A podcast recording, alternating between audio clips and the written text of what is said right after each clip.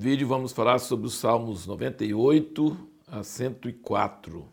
No Salmo 98, nós vemos uma contemplação da natureza, como nós vimos vindo, vendo nos últimos salmos, sobre o mar e o, os rios e os montes se alegrando diante do Senhor, porque Ele vai julgar o mundo. O versículo 3 do Salmo 98 fala sobre o recede de Deus. Lembra desse livrinho que nós indicamos toda vez que nós estamos falando sobre os Salmos? Você precisa ler esse livrinho. Ele é bem curto, mas ele traz o significado desse nome, dessa palavra, que está em todos os salmos. É uma coisa maravilhosa. Tem alguns salmos que tem muitas vezes, outros só mencionam uma vez, ou outros nem mencionam, mas é um tema em todos os salmos. O Salmo 99 fala sobre Moisés e Arão e Samuel, que eles buscavam a Deus e Deus respondia a eles e que Deus castigava eles por atos errados, mas também perdoava, coisa tremenda. E aí chegamos no Salmo 100. O Salmo 100 é um salmo curtinho, de apenas cinco versículos, mas é um salmo de alegria, celebrar com júbilo ao Senhor, servir ao Senhor com alegria. Você sabia que alegria é a emoção predominante no céu? A alegria vai durar a eternidade? Deus não gosta de tristeza, Deus gosta de alegria. A tristeza entrou por causa do pecado. E às vezes é necessário ter tristeza por causa do arrependimento do pecado. Mas isso é temporário. A alegria vai durar eternamente. Deus gosta de alegria, de júbilo. E tem alguns salmos que são sobre isso. E no versículo 3 ele é contra a evolução. Ele diz: Sabei que o Senhor é Deus, foi Ele quem nos fez e somos dele. Nós não evoluímos, nós fomos criados. Ele que nos fez e nós somos dele. E o último versículo desse salmo tão curtinho diz: O Senhor é bom e a sua benignidade, ou recede, dura para sempre, a sua fidelidade de geração em geração. Lembrando que recede, ou benignidade, significa o amor ou a misericórdia duradoura de Deus, perseverante, que nunca acaba, que não depende de nós, que Deus tem uma misericórdia que ele determinou no coração e isso vai ser sempre a sua natureza, independentemente se nós somos bons ou maus. E por isso nós devemos adorar o Senhor, porque ele é bom, porque o seu recede, a sua benignidade, sua misericórdia dura para sempre.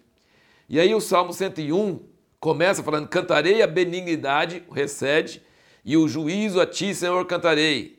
E aí no versículo 3 é um versículo muito forte contra coisas ruins que você vê na televisão ou pela internet. Ele diz assim: Não porei coisa torpe diante dos meus olhos. Então você fala assim: Ah, não estou fazendo. Mas você está assistindo quem está fazendo. Então aí que ele diz: Não colocarei, não porei coisa torpe diante dos meus olhos. Aborreço as ações daqueles que desviam. Isso não se apegará a mim. Veja como a palavra de Deus é muito clara. Nós somos responsáveis por, por aquilo que nós assistimos, por aquilo que nós colocamos diante de nossos olhos. Livros, revistas, filmes, tudo que nós assistimos, nós somos responsáveis. É igual a comida. A comida que você coloca no seu prato, se você come sempre coisa ruim, você vai ter problema de saúde. E se você coloca coisa torpe diante dos seus olhos, mas eu não faço, mas você assiste os outros fazendo. Essa é a questão. E ele fala assim: não colocarei coisa torpe diante dos meus olhos. E eu sempre brinco com as pessoas que é, na Bíblia, cardiologia está ligado com oftalmologia. Oftalmologia trata com os olhos, cardiologia do coração. E aqui ele diz, no versículo 3, no Salmo 101, não porei coisa torpe diante dos meus olhos. E no versículo 4, longe de mim estará o coração perverso. Aquilo que você põe diante dos seus olhos afeta seu coração. Depois do versículo 5, aquele que difama o seu próximo as escondidas, isso é fofoca, fala mal do outro, eu o destruirei. E depois, versículo 6: Os meus olhos estão sobre os fiéis da terra, para que habitem comigo. O que anda no caminho perfeito, esse me servirá. O que usa de fraude não habitará na minha casa, o que profere mentiras não estará firme perante os meus olhos. Então, esse salmo 101, lembra disso? É o salmo contra fofoqueiro e contra assistir coisa ruim na televisão ou na internet ou no livro, coisa que você está alimentando a sua mente com coisas que não prestam, coisas que são erradas. No Salmo 102, ele diz no versículo 11: Meus dias são como a sombra que declina, e eu, como a erva, me vou secando. Então ele fala da, de como o homem é temporário, o homem é como a palha, como a flor que murcha. Mas depois, versículo 12, olha aqui, ó. Tu, Senhor, estás entronizado para sempre, teu nome será lembrado por todas as gerações.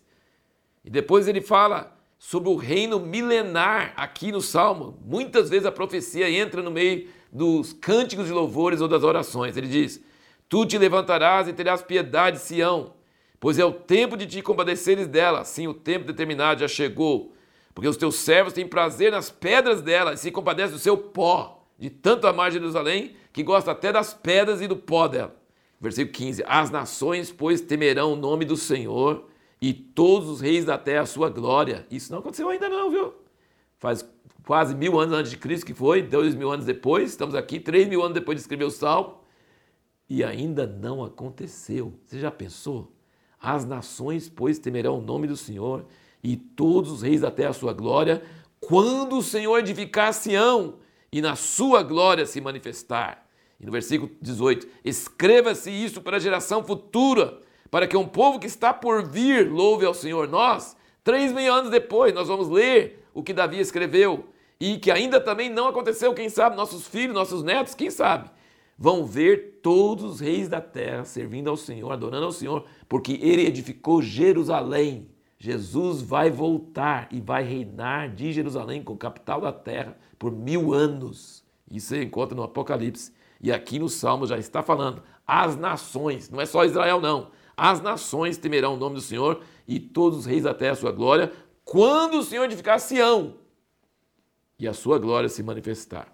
E agora o Salmo 103 era um favorito de meu pai. O Salmo 103 foi um salmo maravilhoso. Bendize minha alma ao Senhor e tudo que há em mim bendiga o seu santo nome. Não te esqueça de nenhum dos seus benefícios. Isso é igual aquele hino antigo. Conta as bênçãos, conta quantas são. Lembra do que o Senhor fez e aqui nesse salmo fala de duas coisas. Olha, a benignidade que o recebe aparece no versículo 4, no versículo 8, no versículo 11, no versículo 17. Ele aparece todas essas vezes. É um salmo cheio de recede, cheio da misericórdia do Senhor. E também é cheio do temor do Senhor. Ele diz aqui, no versículo 11: Grande é a sua benignidade, seu recebe, para com os que o temem você quer ser candidato para receber esse recebe de Deus, essa misericórdia de Deus? Teme a Deus. Você não precisa ser judeu. Você não precisa fazer parte do povo de Israel. Você precisa temer a Deus. Todo mundo que teme a Deus, ele usa de misericórdia duradoura. Depois, no versículo 13, ele diz: Como um pai se compadece de seus filhos, assim o Senhor compadece daqueles que o temem. Tá vendo? Se você temer o Senhor, Deus compadece de você igual um pai com o filho. E versículo 17: é de eternidade a eternidade a benignidade, recede, do Senhor sobre aqueles que o temem e a sua justiça sobre os filhos dos filhos. Olha, tem bênção até para os filhos dos filhos, para os netos. Aqui na Bíblia tem bênção sobre os netos daqueles que temem ao Senhor. E por fim nós temos o Salmo 104, que é nosso último salmo, que é uma maravilhosa contemplação da natureza. A pergunta que nós fizemos no último vídeo foi: como que a contemplação da natureza pode nos aproximar de Deus? Veja como ele fala sobre as montanhas e sobre as tempestades e os vales e os animais que bebem dos rios e os altos montes e as cabras e a lua e o sol, os leões, quando nasce o sol. E aí ele fala no versículo 24: Ó oh, Senhor, quão multiformes são as tuas obras, todas elas as fizeste com sabedoria, até está cheia das tuas riquezas. E no fim ele diz, no versículo 31, permaneça para sempre a glória do Senhor, regozije-se o Senhor nas suas obras. E o versículo 34, seja-lhe agradável a minha meditação, eu me regozijarei no Senhor. Ou seja, quando você contempla a natureza, você pode se aproximar do Criador da natureza. Esse Salmo 104 nos mostra isso. Como que a contemplação da natureza nos aproxima de Deus? Se nós vemos a maravilha da criação e como Deus usou de, de tanta genialidade para fazer as coisas, isso nos aproxima de Deus e faz ser agradável a minha meditação diante do Senhor. E então a pergunta para o próximo vídeo será: quais são os dois meios que nós podemos ter contato com o Deus invisível?